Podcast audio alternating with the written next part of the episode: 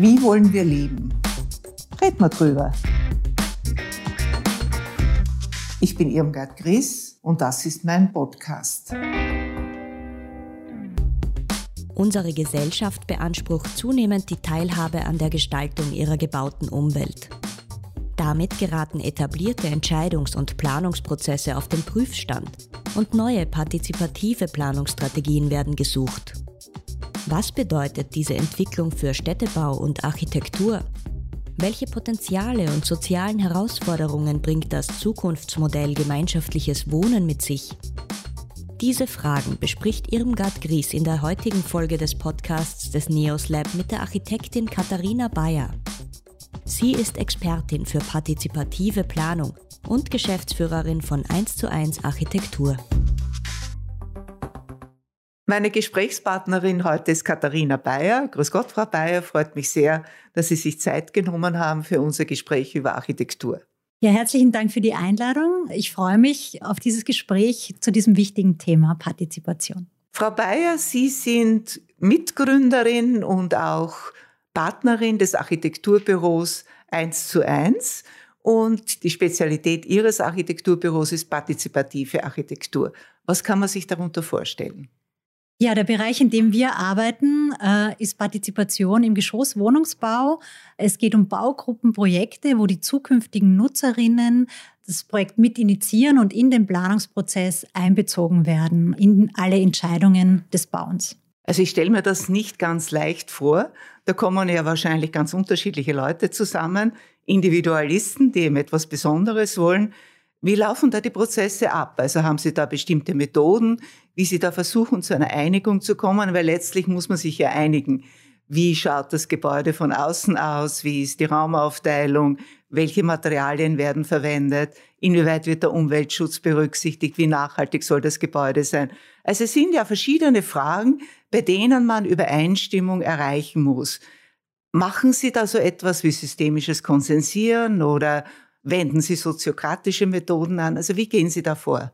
Wir sagen immer, wir beginnen ein Projekt erst, wenn eine gemeinsame Vision geschaffen worden ist oder eine gemeinsame Vorstellung davon, was äh, mit dem Gebäude erreicht werden soll oder wie die Leute gemeinsam wohnen wollen. Das heißt, es wird erst eine gemeinsame Idee anders als bei einem anonymen Wohnbau, wo die Nutzerinnen noch nicht bekannt sind, sozusagen generiert aus diesen vielen Einzelträumen. Sie haben die Individualität angesprochen, die ja sehr dominant ist in unserer Gesellschaft. Jeder hat ja Träume und starke Vorstellungen, wie er oder sie leben möchte. Und wir versuchen in unseren Projekten aus diesen vielen Einzelträumen zuerst einmal eine gemeinsame Vision entstehen zu lassen. Und das ist dann die Grundlage für alle weiteren Entscheidungen, das Gemeinsame und eben nicht der sehr individuelle Einzeltraum. Dann in Folge ist wichtig, natürlich diesen Prozess zu organisieren. So ein Bauprozess dauert drei Jahre in der Regel. Das Gute ist, anders als bei Partizipation zum Beispiel im Städtebau, dass ich eine konstante Gruppe habe, mit der ich zusammenarbeiten kann und diesen Prozess sehr aktiv äh, gestalten kann und in diesem Prozess auch Vertrauen entsteht im Idealfall. Also gegenseitiges Vertrauen. Dafür haben wir eine Methode gefunden, die Soziokratie, eine Organisationsform, die anders als in der Basisdemokratie auf Prinzipien wie dem Consent basiert. Consent bedeutet, dass eben nicht jeder eine Stimme hat und die Mehrheit entscheidet, sondern dass jede Entscheidung getroffen wird auf der Basis, dass es keinen schwerwiegenden Einwand gegen eine Entscheidung gibt. Das gibt sehr viel Verantwortung dem Individuum. Gleichzeitig gibt es bei einer Entscheidung nie Verlierer. Soziokratie hat ja für manche einen unangenehmen Beigeschmack. Sie verbinden damit die Befürchtung, dass ein Gruppendruck ausgeübt wird und dass sich der Einzelne dann nicht getraut, seine Einwendungen vorzubringen. Also dass man, dass dieses hehre Ziel, es wird nur die Lösung umgesetzt, für die, gegen die es keine begründete Einwendung gibt, gar nicht erreicht werden kann, weil sich der Einzelne oder die Einzelne gar nicht getraut, diese Einwendung vorzubringen. Erleben Sie das in diesen Gruppen, dass vielleicht einige dominant sind und dann eben den Willen der Gruppe bestimmen, so dass die Weisheit der Gruppe, von der ja auch immer gesprochen wird, gar nicht zum Durchbruch kommt. Ich würde sagen, man kann so etwas nie ganz verhindern. Also die beste Organisationsform ist nicht die Garantie dafür, dass die beste Entscheidung getroffen wird. Aber ich würde sagen, dass die Soziokratie genau versucht, diesen Schwächen der Demokratie, also der Basisdemokratie, entgegenzuwirken. Nämlich eben damit, dass es nicht nur eine Organisationsform ist, sondern auch auf unterschiedlichen Prinzipien beruht, zum Beispiel die Kreisorganisation, die nicht nur bedeutet, dass ein bestimmter informierter Kreis entscheidet, sondern dass auch im Kreis gesprochen wird. Was dadurch nicht entsteht, ist ein Hin und Her und nur der Laute spricht. Jeder bekommt in einer soziokratisch moderierten Entscheidungsrunde das Wort. Also niemand wird hier übergangen. Man lernt das aktive Zuhören in dieser Form. Es gibt immer einen Moderator, eine Moderatorin, die auf diese Prinzipien achtet. Das Zweite ist, dass ja mit Entscheidungsmacht auch Verantwortung einhergeht. Und ich habe manchmal das Gefühl, dass in der Basisdemokratie das dem Einzelnen weniger bewusst ist, diese Entscheidungsmacht und diese Verantwortung. Ich würde sagen, dass es sehr wenig schwerwiegende Einwände gibt tatsächlich in unseren Projekten. Man könnte dadurch annehmen, ja, es ist vielleicht unterdrückt, das Veto vielleicht. Gleichzeitig höre ich sehr oft nach solchen Entscheidungen, das ist toll, ich konnte meine Sichtweise verändern in diesem Entscheidungsprozess. Tatsächlich sozusagen passiert ein Lernen durch Zuhören für die anderen Sichtweisen. Und so würde ich sagen, ist eben in diesem Kreis einer Baugruppe die Soziokratie ein sehr gutes Instrument, weil sie die Entscheidungen fördert und nicht sozusagen den Stillstand fördert, weil sie eben Vertrauen schafft und damit die Gruppe das entwickeln kann, was wir als kollektive Weisheit bezeichnen. Nicht für alle Bereiche der Demokratie oder Partizipation ist das natürlich das geeignete Modell, das ist auch ganz klar. Ja, das klingt ja sehr überzeugend, nur stelle mir vor, dass es sehr zeitaufwendig ist. Und dann ist natürlich die Frage, Sie betreiben ja das Architekturbüro auch als ein Geschäft oder als ein Unternehmen. Wer zahlt das? Wer ist bereit, für diese Aufwendungen aufzukommen? Genauso wie wir die Architekturplanung bezahlt bekommen, bekommen wir die Partizipation in der Regel von diesen zukünftigen Nutzerinnen bezahlt. Das heißt, wir haben einen Auftrag, einen Vertrag, wo wir genau definieren, in welchen Bereichen und wie wird mitentschieden, die Aufwände einschätzen und auf Basis dieses Vertrags dann diese Partizipation organisieren und durchführen. Ist dann diese partizipative Architektur etwas für Bessergestellte, für Leute, die mehr Geld haben? Weil dadurch wird ja eine Wohnung teurer. Wenn Sie jetzt die Kosten für diesen Prozess, der durchgeführt werden muss, um einmal zu entscheiden, wie gebaut werden soll, mit einbeziehen, dann kommt das zu den Baukosten dazu. Und das heißt dann, dass eine Wohnung mehr kostet, als sie kostete, wäre nicht so ein Prozess durchgeführt worden. Jetzt kann man dem natürlich gegenüberstellen die höhere Zufriedenheit.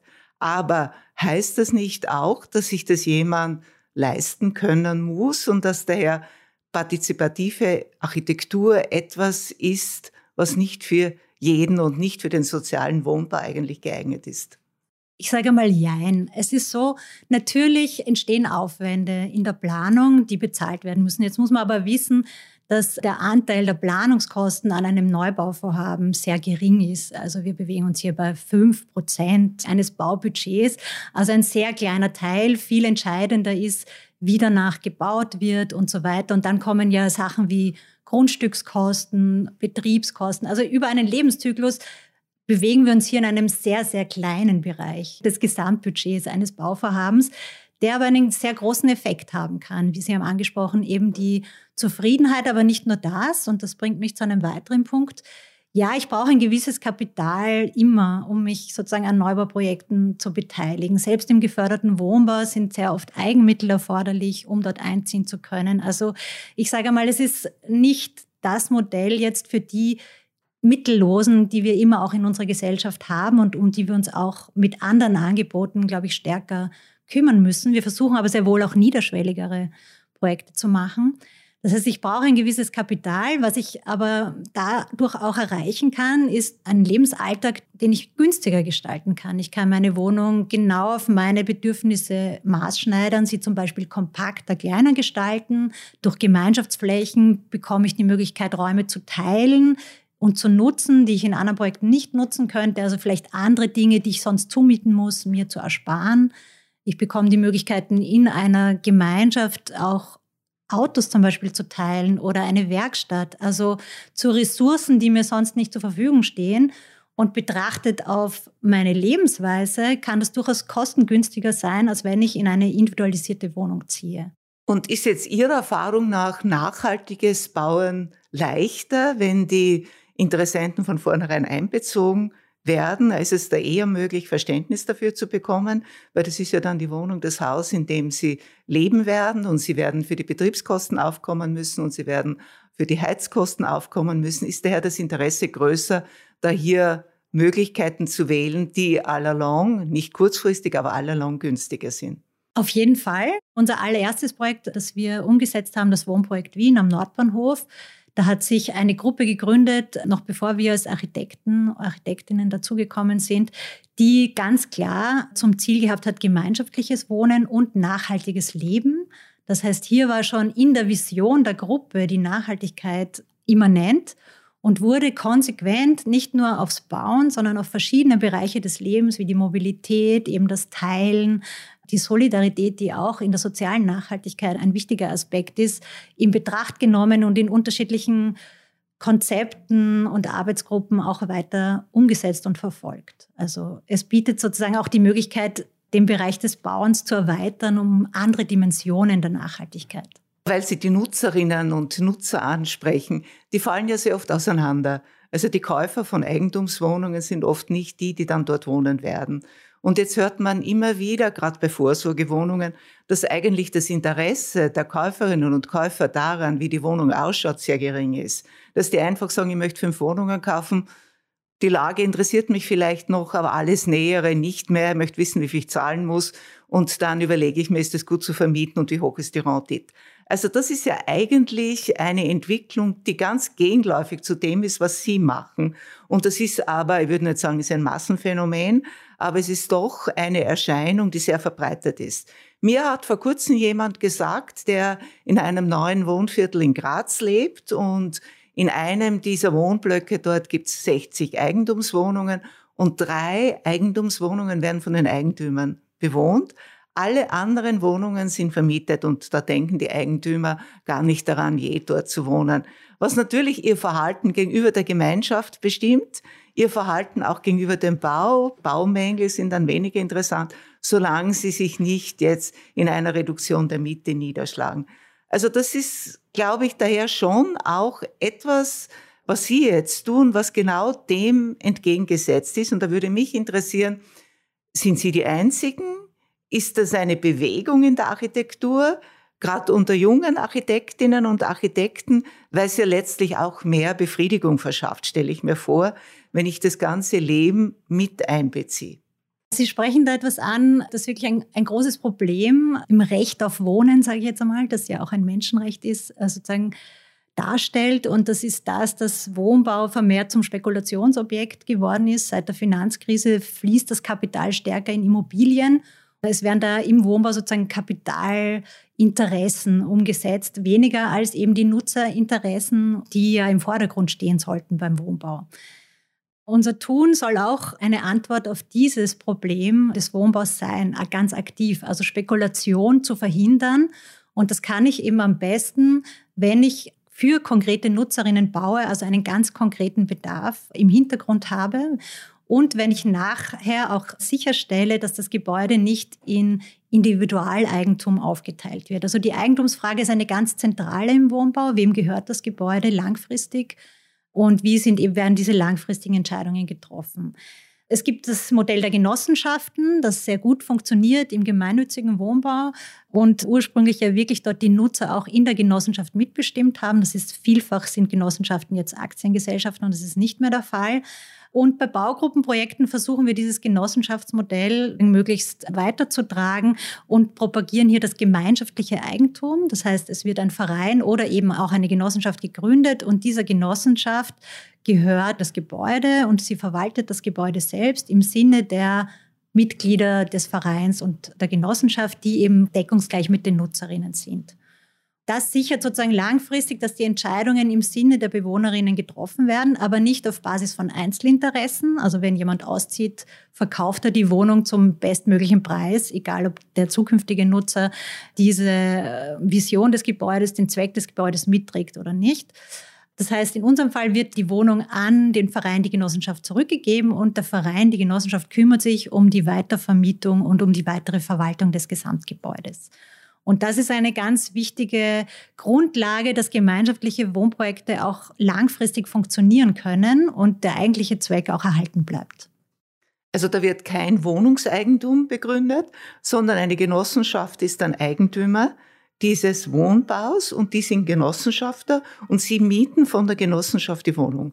Ist es das dann die rechtliche Konstruktion? Genau, also Genossenschaften, unsere ersten Projekte waren meistens Vereine, weil es sehr aufwendig ist, Genossenschaften zu gründen in Österreich. In anderen Ländern ist das leicht, in der Schweiz zum Beispiel. Aber der Verein kann in Österreich dafür sehr viel und die Leute sind immer deckungsgleich Nutzerinnen und Vereinsmitglieder. Also sie haben sozusagen immer zwei Hüte auf, mit denen sie entscheiden. Also das gemeinschaftliche Wohl und das individuelle Interesse natürlich auch. Aber eigentlich ist das dann auch eine gute Schule für die Demokratie.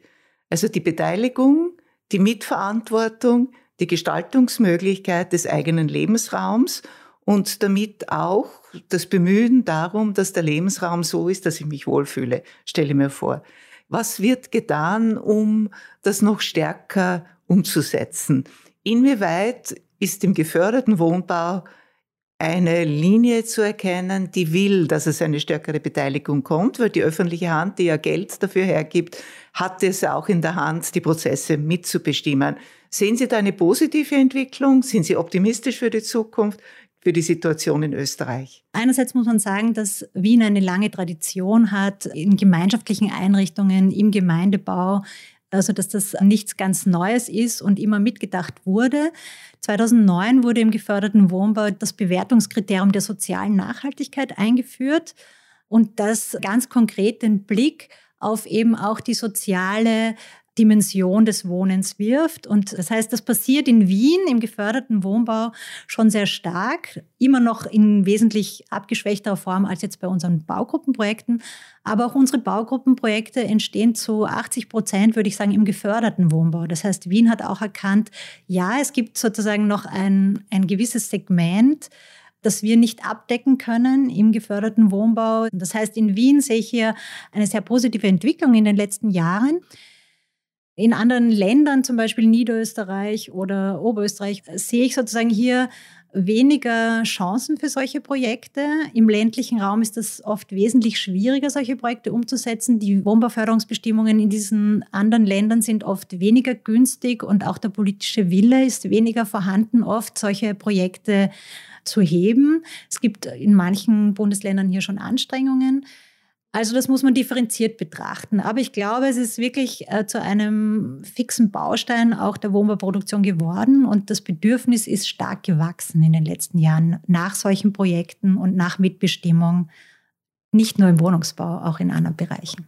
Heute kann man ja in vielen Gebieten noch einfach auf die grüne Wiese bauen. Die Raumplanung hinkt ja da oft hinterher. Auch die Gemeinden sind oft überfordert. Also müsste da nicht noch mehr geschehen, um zu erreichen, dass nachhaltig gebaut wird, generationengerecht gebaut wird, eben in einer Weise gebaut wird, die möglichst umweltverträglich ist, menschenverträglich ist, wenn man so will, gemeinschaftsbildend ist. Immer da auf die bessere Einsicht der Menschen zu hoffen, ist ja nicht erfolgversprechend. Und daher müsste nicht auch noch Druck ist vielleicht ein zu hartes Wort, aber müsste da nicht noch ein Anreiz kommen, der noch stärker ist? Also sowohl ein finanzieller Vorteil, wenn das jemand tut, wie ein finanzieller Nachteil, wenn er es nicht tut. Müsste da nicht noch mehr getan werden? Ich würde sagen, die eine Frage, die ich herausgehört habe, ist sozusagen, ist das ein Modell, das aufgezwungen werden soll, das sozusagen verbreitet werden soll. Also wir haben hier eigentlich die eindeutige Haltung, nein, es ist sozusagen eine konkrete Alternative, die wir anbieten möchten. Christoph Koy hat das so schön gesagt, nichts ist stärker als die konkrete Alternative. Also ich kann viel kritisieren und ich kann viel sozusagen bemängeln. Also da habe ich unendliche Möglichkeiten. Aber die konkrete Alternative gibt mir die Möglichkeit zu handeln, anders zu handeln. Und diese Alternativen, diese sozusagen Möglichkeiten der Bottom-up-Entwicklung von Alternativen, die möchten wir stärken. Also es geht einfach um eine Stärkung und ein, ein zusätzliches Angebot. Und es funktioniert nicht für alle Bevölkerungsgruppen, für die sozial Schwachen, die wenig Zeitbudget und Geldbudget zur Verfügung haben, in gleichem Maße. Und deswegen glaube ich, es kann nicht das alleinige Angebot sein, Baugruppenprojekte. Es ist eben ein zusätzliches Angebot, das aber schon auch verfolgt, nicht nur das Eigeninteresse der Bewohnerinnen in den Vordergrund zu stellen, sondern auch positive Auswirkungen auf die Umgebung, auf die Gesellschaft mitzuentwickeln. Die grundlegende Überlegung ist ja, ist es nicht ein Modell, das die Vielfalt in der Gesellschaft stützt?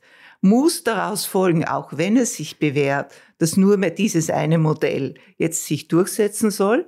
Also kann daneben auch noch der Einfamilienhausbau bleiben, die Villa im Grünen, am Stadtrand. Oder muss man sagen, ja eigentlich, so wie die Verhältnisse jetzt sind, der Boden wird immer knapper, die Versiegelung ist ein großes Problem. Und daher müssen wir eigentlich darauf dringen, dass größere Wohnhäuser und Geschosswohnbau errichtet wird. Und wir haben ja in meinen Augen ein abschreckendes Beispiel. Die Plattenbauten in den ehemaligen sozialistischen Staaten, die haben ja das verwirklicht, wo das völlig uniform war. Ist das etwas, was letztlich auch durch dieses partizipative Modell angestrebt wird? Das Einfamilienhaus ist keine nachhaltige Wohnform. Es ist auch, glauben wir, auf individueller Ebene keine nachhaltige Wohnform. Wenn man sich anschaut, dass immer weniger Haushalte Familienhaushalte sind, dann ist ja schon im Namen Einfamilienhaus sozusagen beinhaltet, dass das eine auslaufende Wohnform ist, weil Familienstrukturen sich auflösen, viel flexibler werden. Wir haben nicht mehr die Biografie, sondern die Multigraphie. Das heißt, ein Einfamilienhaus ist für eine immer kürzere Phase und in eine immer kleinere Gruppe die Antwort. Und die Folgekosten des Einfamilienhauses werden immer noch vergemeinschaftlicht. Das heißt, die Infrastrukturkosten eines Einfamilienhauses sind enorm. Aufschließungskosten sind zehnmal höher als bei einem verdichteten, mäßig verdichteten Wohnbau. Und die Mobilität und die Emissionen dadurch sozusagen sind vergemeinschaftlicht, diese Folgekosten. Also insofern glaube ich, die Politik sollte diese Wohnform in keinster Weise fördern.